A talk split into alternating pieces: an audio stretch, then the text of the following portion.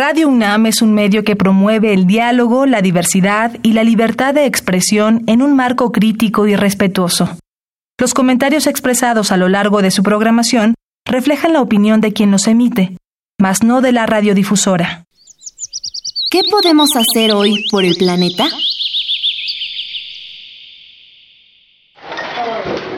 Las empresas de fast fashion o moda rápida perjudican al planeta, ya que sus prendas son fabricadas en grandes cantidades y los materiales son de baja calidad. Te sugerimos adquirir ropa de segunda mano en tiendas y bazares que suele tener mayor calidad y menor precio. Habitare ¿Qué tal, ecófilos? Bienvenidos a una nueva transmisión de Habitare, Agenda Ambiental Inaplazable. Yo soy Mariana Vega, me da mucho gusto saludarles como todas las semanas. El mismo gusto me da acompañar a la doctora Clementina Kiwa. Hola Mariana, pues aquí súper entusiasmados con un tema novedoso desde mi punto de vista. Así es, Clemen, ahora sí que nos traes un tema del cual en realidad yo no sé mucho y estoy muy entusiasmada por conocer un poco más. Hoy vamos a hablar acerca de los geoparques en México y para eso, ¿quién nos acompaña, Clemen? Pues tenemos el enorme gusto de tener a José Luis Palacio, que es geógrafo de, la Facultad de Filosofía y Letras de la UNAM. Él también hizo su doctorado en esa misma facultad y hoy es el director de la Escuela Nacional de Ciencias de la Tierra, también de nuestra universidad. Muchas gracias, José Luis, por aceptar nuestra invitación. Al contrario, muchas gracias a ustedes por la invitación. Muchas gracias, doctor, sobre todo por compartir con nuestros ecófilos. Ustedes quédense con nosotros, ya saben que aquí en Habitare aprendemos todos juntos. Hoy vamos a hablar acerca de geoparques en México. Quédense con nosotros. Esto es Habitare, Agenda Ambiental Inaplazable. Empezamos. El Instituto de Ecología de la UNAM y Radio UNAM presentan. Toma segundos destruir lo que ha crecido en años. Toma horas devastar lo que se ha formado en siglos. Tomar acciones para rescatar nuestro ambiente solo requiere un cambio de conciencia. Habitare. Agenda ambiental inaplazable. Ciencia, acciones y reacciones para rescatar nuestro planeta. Nuestra, casa. Muy bien, queridos radioescuchas, ya les presentamos al inicio de este Habitare a eh, nuestro invitado del día de hoy, el doctor José Luis Palacio. Con él vamos a platicar acerca de geoparques en México. Y Clemen, yo hice un ejercicio que me parece interesante y siempre recomiendo acá que simplemente con buscar en Entender Geoparque te vas a maravillar porque las imágenes que nos muestran son de paisajes simplemente impresionantes, pero nos da curiosidad saber qué hay allí dentro y qué representan. Exactamente, a mí me, fascinan esas imágenes, ¿no? Porque parece que estamos en otro planeta. Cuéntanos, José Luis, ¿qué son los geoparques? Bueno, eh, tal vez un poquito antes para, para dar un contexto general eh, y en un programa como este donde se ha privilegiado siempre mucho la, los aspectos que tienen que ver con la diversidad natural y la biodiversidad, por ejemplo eh, habría que decir que, el ambiente natural o la diversidad natural pues se compone de la parte viva y de la parte no viva. Y, y las dos partes son igualmente importantes porque una depende de la otra. Entonces, eh, el tema de los geoparques está un poco enfocado precisamente a valorar esta parte que en muchas ocasiones olvidamos y que es la parte no viva de los eh, ecosistemas. Entonces, todos estos paisajes que vemos, eh, las rocas que constituyen estos paisajes, son elementos que son igualmente susceptibles de ser conservados y protegidos. Y solamente los vamos a proteger eh, y a conservar si, los, si entendemos la importancia que tienen ellos. Entonces, eh, un simple contacto de dos rocas o una montaña o un paisaje que en muchas ocasiones está ligado a un relieve muy impresionante, tiene una historia detrás y tiene también motivos suficientes para ser valorado y conservado. Y los geoparques eh, pretenden precisamente eh, sembrar en la conciencia de las personas acerca de la importancia que tienen estos aspectos que aunque no están vivos, que aunque no son especies vivas en proceso de deterioro, de, de extinción, algunos en peligro de extinción, también merecen ser conservados. Inclusive hay paisajes que si se destruyeran se perderían para siempre, cosas que, cosa que a lo mejor llega a no suceder con las especies vivas, que pueden eventualmente recuperarse, hay paisajes, si nos metemos en una, en una caverna y vemos estalagmitas o estalactitas extraordinarias, si estas no las protegemos y las destruimos, es así que se pierden para siempre. No hay manera de recuperarlas. Entonces los geoparques tratan de sembrar esta, esta importancia en la conciencia de las personas que al final de cuentas va a repercutir en beneficio de ellos mismos y de la vida en el planeta. Son iniciativas entonces que ya son de un alcance mundial, en las que México también tiene una participación incipiente que está iniciando, pero que ya es importante y que nos permiten valorar estos aspectos abióticos o no vivos que forman parte de los ecosistemas. Para empezar, digamos, podríamos decir eso. Increíble. Doctor, en nuestro día a día, ¿qué, relación tenemos con los geoparques? Es decir, cuando nace esta iniciativa y si el fin, uno de los fines últimos es crear conciencia con las personas, nosotros nos relacionamos con ellos como un lugar en el que podemos ir a disfrutar, a visitar o a conocer. Así es, eh, son espacios eh, que tienen características muy particulares porque además de, estar anclados en la importancia geológica, eh, un, geoparque tiene que tener forzosamente sitios de interés geológico y muchas de esos, muchos de esos sitios tienen una relevancia internacional o mundial. A veces encontramos algunas rocas o algunos paisajes que nos ayudan a explicar la evolución de la región en donde se encuentran, pero a veces también nos permiten encontrar explicaciones a la evolución misma del planeta. Hay muchos eventos geológicos que han afectado al planeta en su conjunto eh, y, los identificamos en algunos lugares de la Tierra. Eh, estos lugares de interés particular eh, son parte de un patrimonio geológico a los que se llama geositios. Entonces, un geositio es un lugar de importancia geológica que nos ayuda a explicar la evolución del planeta en su conjunto o de la región en donde se encuentran. Por poner un ejemplo de un geositio de interés mundial, por ejemplo, sería el cráter del Chukchulub, que como sabemos es un, geositio eh, que afectó la vida en todo el planeta y que afectó prácticamente la evolución de todo el planeta en alguna época y que fue causante de grandes extinciones eh, biológicas, ¿no? Hace ya muchos millones de años. Y el cráter del Chicxulub podría corresponder a, esto que denominamos un geositio y que tenemos que entender para poder comprender también la importancia que tiene estudiar la geología. Hay otros eh, aspectos de la geología que se enseñan en los geoparques, porque al final de cuentas, si nos, si nos ponemos a ver, estamos rodeados de aspectos geológicos o aspectos que tienen que ver con la geología. Podríamos decir que no estaríamos hablando si no hubiera geología. Todos los minerales y los elementos eh, eh, químicos que tienen que ver con la geología se utilizan también para producir energía o para producir elementos que nos permiten comunicarnos. Estamos rodeados en nuestras casas de elementos geológicos que han sido transformados en ladrillos, en pisos, en, eh, la misma energía, es un producto eh, que tiene que ver mucho con la geología, pero a veces no estamos conscientes de eso. Entonces, eh, para ir a un, un geoparque nos, nos permite aprender de todas estas cosas, aprender de lo cotidiano, aprender si vamos a, a, un geoparque y vemos tipos de roca que conocemos porque tenemos a lo mejor algún objeto en la casa de esos tipos de roca, y, conocer entonces el día a día de estos procesos geológicos y la influencia que tiene sobre la vida humana. Exactamente. Bueno, yo creo que, que, a veces se nos olvida, como bien dices, estos vínculos, ¿no? Incluso hasta culturales. ahorita que estabas diciendo eh, algunos sitios, me acordé de Tetela del Volcán, ¿no? con ese nombre ya este, no, no hay nada eh, que dudar que hay una relación geológica entre ese, ese poblado y el Popocatépetl, ¿no?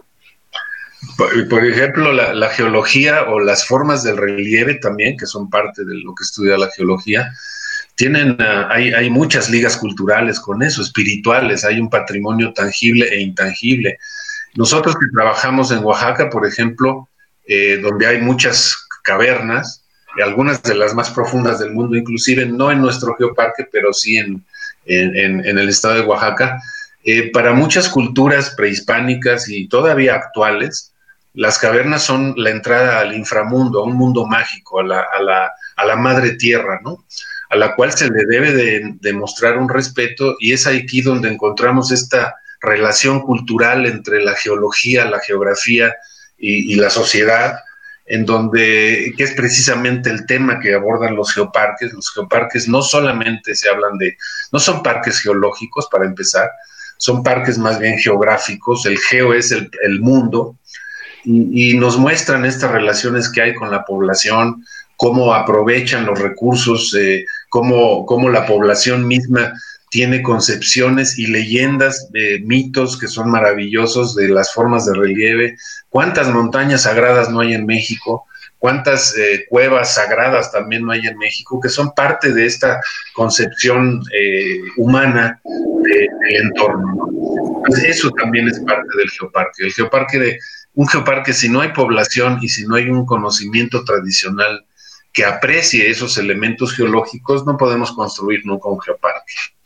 Claro. Doctor, y en esta relación tan estrecha que nos menciona de los componentes culturales del lugar, digo, a final de cuentas, podríamos entonces afirmar que este tiempo geológico nos está mostrando la historia de la superficie de la Tierra, por ende nuestra historia misma, ¿no? Incluso suena un poco romántico, Clemen, no sé cómo lo veas tú, es, es, una, es una concepción hermosa, pero hablando claro. de la relevancia que tiene, que no se le dé el cuidado necesario o requerido a estos lugares y en algún momento llegue a perderse, ¿Qué problemáticas representaría tanto para el estudio, por supuesto, pero para la historia de la humanidad, doctor?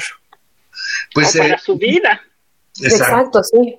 Es decir, en un geoparque nosotros lo que intentamos mostrar es cómo la población concibe a su entorno, ¿no? Eh, a lo mejor hemos escuchado este término que se usa mucho en, la, en Sudamérica, sobre todo de la Pachamama o la madre. La madre sí, claro. Que es este, que es este en México es la madre tierra, en otros lugares es la Pachamama, y, no nada más en Latinoamérica, sino en muchas partes del mundo, en Norteamérica, eh, en Estados Unidos y Canadá, los pueblos originarios eh, también tienen una concepción de respeto a la madre tierra. Y, mucho tiene que ver con esa geología, ¿no? Eh, entender cómo se relaciona la, la, población con ese territorio, con esos materiales geológicos, es parte de los objetivos del geoparque, que se va a, que, que se torna entonces en un, en un proyecto que es educativo, que nos eh, explica la, la, forma como los pueblos originarios respetan a la naturaleza, eso se transmite al público, y en su forma muy particular de ver las cosas en cada caso, en cada, en cada, en cada grupo, ¿no? Nosotros trabajamos en el estado de Oaxaca, en uno de los dos geoparques que tiene México reconocidos por la UNESCO, que es el geoparque de la Mixteca Alta. Y como se podrán imaginar, bueno, bueno, Oaxaca, además de ser diverso en lo geológico, diverso en lo biológico, eh, con una enorme cantidad de, de, endemismos, también tiene una extraordinaria variedad cultural. Claro. Y, y, nosotros siempre decimos que así como es biodiverso, Oaxaca, pues también es geodiverso y también es diverso cultural. Y las tres diversidades no van separadas, o sea, no son casuales. Eh, si, hay, si tenemos, Oaxaca es el, el, el estado más complejo desde el punto de vista geológico, y también posiblemente sea el más complejo en lo, en lo biológico y no deja de ser complejo en lo cultural. Y nosotros pensamos que esas tres diversidades seguramente están relacionadas unas con otras. Claro. Y, y, bueno, ahorita que mencionas la biodiversidad, ¿cómo eh, no se contrapone o cómo se relacionan, digamos, una reserva de la biosfera, por ejemplo, que también es reconocida por la UNESCO, con un geoparque? ¿Pueden coincidir o, cómo funcionaría? Sí, de, de hecho, eh, hay, hay algunos geoparques en el mundo que coinciden plenamente con alguna otra denominación de la UNESCO, en particular con las eh, reservas de la biosfera o de la biosfera, según lo acentuamos. Eh, hay algunos geoparques que fueron reservas o que son reservas de la biosfera y que además son geoparques. En algunos otros geoparques, parte del territorio del geoparque puede corresponder a un área natural protegida en cualquiera de sus denominaciones. Eh, pero lo que se busca también mucho es que el geoparque eh, sea una entidad independiente, en el sentido de que eh, de repente en algunas eh, modalidades de áreas protegidas se excluye un poco la actividad humana. Y precisamente los geoparques, y vuelvo a insistir, en los geoparques la actividad humana es fundamental. Es decir, que exista un cuerpo que gestione el geoparque y que sea local. Y en el caso de territorios donde hay pueblos originarios, pueblos indígenas, lo que se busca es que precisamente sean esos pueblos indígenas los que gestionen el geoparque.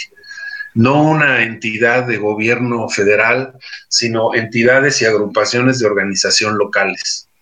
Y a veces, como en el caso de nuestro geoparque en la Mixteca Alta, se rigen por usos y costumbres y ellos definen la forma de organización y la forma de, cómo se van a aprovechar los recursos, cómo organizar el, turismo, el geoturismo, le llamamos en, la, en estos eh, temas, eh, de tal manera que la misma población sea la que sean los guías, que al ser capacitados ellos tienen una enorme capacidad para explicar mejor las cosas a un público general que a veces los especialistas no sabemos cómo explicarle cosas muy complejas a, personas que no son especialistas.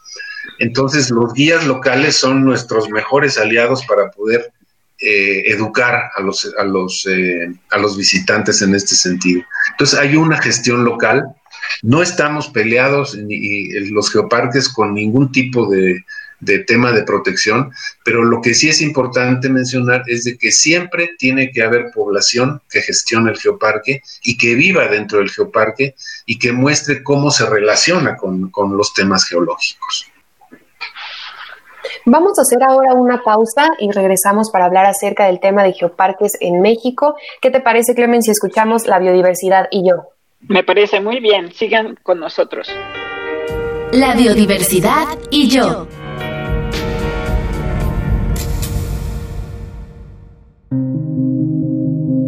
Una forma relativamente nueva de hacer turismo es hacerlo sustentable y con carácter educativo. Además, puedes agregar el enfoque principal de experimentar las características geológicas de la Tierra. Este turismo, basado en la naturaleza, considera los rasgos geológicos y geomorfológicos como el atractivo turístico. Para que la UNESCO pueda considerar un área como un geoparque, se debe presentar un expediente que consta de cinco secciones. Identificación de área, patrimonio geológico, geoconservación, plan de actividades económicas y su interés, así como los argumentos que justifican el convertirlo en un geoparque. El expediente lo revisa un grupo de expertos y toman la decisión junto con propuestas de otras partes del mundo. Actualmente son dos los geoparques mexicanos integrantes de la red de geoparques de América Latina. Uno de ellos es el de la comarca minera que se localiza en el estado de Hidalgo. Abarca un área de 1.910 kilómetros cuadrados que comprenden nueve municipios del estado de Hidalgo. El corazón de este geoparque es el geositio de los prismas basálticos. Estas formaciones fueron dadas a conocer en todo el mundo por el naturalista alemán Alexander von Humboldt, quien las dibujó a lápiz en 1803. Estos bosquejos se exhiben actualmente en el Museo Británico de Londres. Los prismas basálticos son rocas ígneas, es decir, son de origen volcánico que se enfriaron en un ambiente acuoso, dando como resultado redes tridimensionales de fracturas que generan prismas de 3, 4 o hasta 8 lados. Las dimensiones de los prismas que están en los poblados de Santa María Regla y San Miguel Regla, dentro de la comarca minera, varían en tamaño. Pueden tener un diámetro de hasta 1.5 metros. Generalmente están orientados de manera vertical y alcanzan alturas hasta de 30 metros.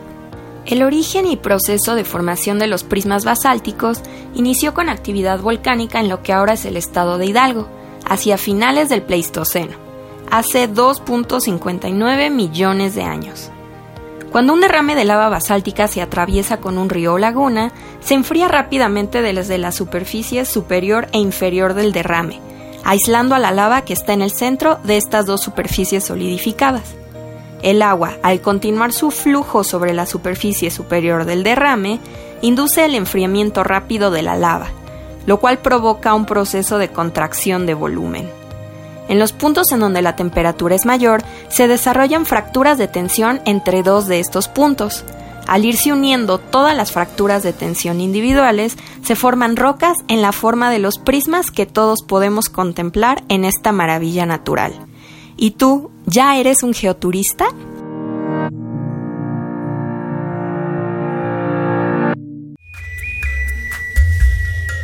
Escuchas Habitare, Agenda Ambiental Inaplazable. Qué gusto que continúen con nosotros, ecófilos. El tema del día de hoy es geoparques en México y estamos platicando, tenemos el gusto de platicar con el doctor José Luis Palacio. Doctora Clementina Equiwa, siempre escuchamos sobre la erosión de una forma negativa. De hecho, nos dicen que la erosión de los suelos trae bastantes problemas, pero acá me parece ser que tiene pues una connotación positiva. Bueno, yo no sé si llamarla positiva, ahorita nos dice José Luis eso, pero es, es un hecho. La, la erosión es parte natural de los sistemas geológicos. Sí, eh, coincido plenamente con lo que acaba de decir Clemen. La erosión no es que la veamos como algo positivo, pero, pero digamos, es un proceso natural, a veces acelerado, eh, y que da este, aspectos negativos, pero precisamente lo que tenemos que aprender es por qué es la erosión, si queremos este, trabajar con la erosión a nosotros nos decían eh, cuando trabajamos en, la Mixteca Alta, que es una zona muy afectada por la erosión, nos decían, bueno, pero ¿por qué van ahí si está todo demasiado erosionado? Y si tal vez la Mixteca sea el lugar más erosionado que tiene México. Y yo les decía, bueno, pues por eso, el hecho de que esté tan erosionado, pues ya lo convierte en algo ejemplar. Si alguien quiere saber lo que es la erosión, pues hay que ir a la Mixteca. Y, la erosión en la Mixteca tiene una historia extraordinaria porque tiene que ver con el desarrollo de los pueblos mixtecos o premixtecos inclusive desde hace miles de años que hay erosión ahí, acelerada después por una serie de cambios que hubo con la introducción de ganado en siglos más recientes, pero que ha dejado unos paisajes que desde el punto de vista estético inclusive son extraordinarios porque nos permiten ver lo que hay debajo de la tierra. Y esa es una ventaja que también tiene eh, el estudiar la erosión desde ese punto de vista. Eh, nos permite ver por qué se erosionó desde el punto de vista natural, pero también qué factores sociales afectaron para que este territorio esté tan erosionado. Entonces, de ser un aspecto negativo, la erosión, nosotros tratamos de convertirlo en un ejemplo extraordinario para poder explicarle a la gente lo que es la erosión y eventualmente poder evitar la erosión una vez que lo comprendamos, pero difícilmente vamos a resolver algo si no lo comprendemos plenamente. Y la Mixteca nos ofrece esa posibilidad de tener eh, uno de los mejores ejemplos de erosión que podemos encontrar en este país. ¿no? Claro, sí, y, eh, porque un proceso de erosión muy grave puede tener implicaciones muy graves también en el bienestar de las poblaciones que dependen de esos suelos, ¿no? Entonces, es, es eso que dice José Luis es muy importante de entenderlo. Y sobre todo también entender el papel que juega la población en todo esto. Claro. Como saben ustedes también, aquí en la Mixteca es una zona de alta expulsión de personas, alta migración por, pues, por falta de empleos, falta de oportunidades. Y hay estudios que se han hecho de cómo cuando se abandonan las tierras puede suceder dos cosas. O se erosiona más o se recupera la vegetación. Y esto, también hay que comprenderlo de una manera muy clara. Eh, las personas están muy preocupadas por recuperar las cubiertas vegetales que hay en la Mixteca eh, y hay que comprender todo esto. Hay un grupo muy amplio de personas que han estudiado todo esto en el Geoparque, eh, que es personal propiamente de la UNAM, del Instituto de Geografía, que ahora están en Oaxaca. Entonces son procesos fascinantes, con, con formas de vida de la población extraordinarias. Hay que aprender mucho de la población. Nos, ayuda, nos han ayudado. Nosotros hemos aprendido más de ellos que ellos de nosotros, sin lugar a dudas. ¿no? Y esto hay que reflejarlo y hay que promoverlo definitivamente. Claro, claro que sí. ¿Cómo se puede informar más la gente de los geoparques, José Luis? Mira, eh, a raíz de la denominación de los dos geoparques mexicanos que fueron apoyados por la UNAM, se creó un seminario, se creó un seminario, el Seminario Universitario de Geopatrimonio y Geoparques, SUGEO se llama. Eh, tenemos un, este seminario tiene una página en la UNAM que es eh, sugeo.unam.mx. Eh, ahí van a encontrar ustedes conferencias que se han dictado sobre estos temas y próximamente también estaremos organizando otros eventos tanto con los, en los geoparques mexicanos con, como con los geoparques en América Latina. Existe una red de geoparques de América Latina, ya no hablamos de esto, pero hay ocho geoparques en América Latina, dos de los cuales están en México. Hay otros candidatos que se están postulando en este momento. Los procesos de evaluación y de designación han sido un poco trastornados por la pandemia, pero esperamos que el número de geoparques aumente en México. Pero si quieren obtener información, en el, en el seminario sugeo.unam.mx, con todo gusto eh, podemos eh, estar en contacto, invitarlos a las conferencias y revisar algunas conferencias que ya se han dictado al respecto. Perfecto. Y si ustedes que nos escuchan tienen interés en acercarse a esta información, pues se las podemos compartir a través de nuestras redes sociales, Clemen. Sí, por favor, en Instituto de Ecología Coma UNAM, en Twitter, arroba y Ecología UNAM, y en Instagram Instituto-Ecología UNAM. Esa es una excelente forma para que nosotros allí podamos hacer el enlace y que puedan informarse más acerca de esta maravillosa información que nos comparte el doctor José Luis Palacio. Doctor, desafortunadamente se nos terminó el, el tiempo de este programa, pero muchas gracias por habernos compartido tan valiosa información sobre los geoparques en México y sobre todo gracias por el trabajo que realiza. Muchas gracias a ustedes y ojalá haya más oportunidades para platicar más adelante. Pues nos encantará, claro que sí. Muchas gracias. Así es. Pues a nosotros nada más nos queda agradecer al Instituto de Ecología de la UNAM y a Radio UNAM por la asistencia, a Carmen Sumaya, información de Aranza Torres e Italia Tamés, en la voz de las cápsulas, Lisbeth Mancilla, operación técnica y producción de Paco Ángeles, y en las voces estuvimos la doctora Clementina Kiwa y Mariana Vega. Hasta la próxima. ¿Qué podemos hacer hoy por el planeta?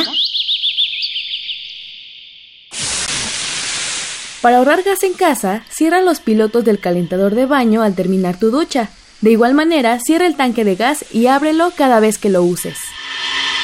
Visita ecología.unam.mx para obtener más información sobre el tema de hoy. Y si quieres escuchar todas nuestras emisiones, entra a radiopodcast.unam.mx. Radio UNAM y el Instituto de Ecología de la UNAM presentaron Habitare, Agenda Ambiental Inaplazable